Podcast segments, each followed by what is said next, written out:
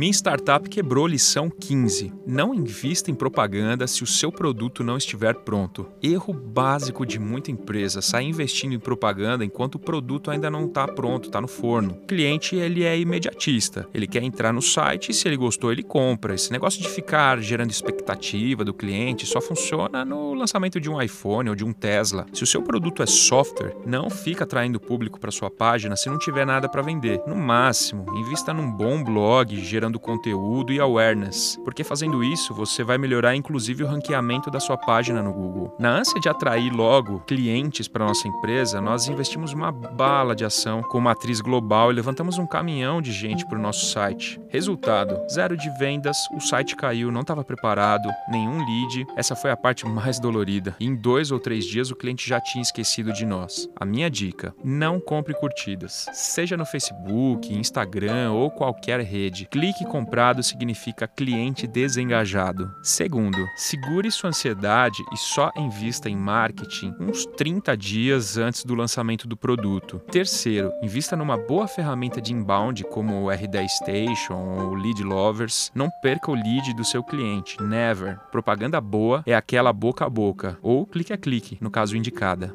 E esse podcast tem o patrocínio e apoio do InovaBra Habitat. E se você quiser, você pode baixar o meu e-book direto no minstartupquebrou.com.br.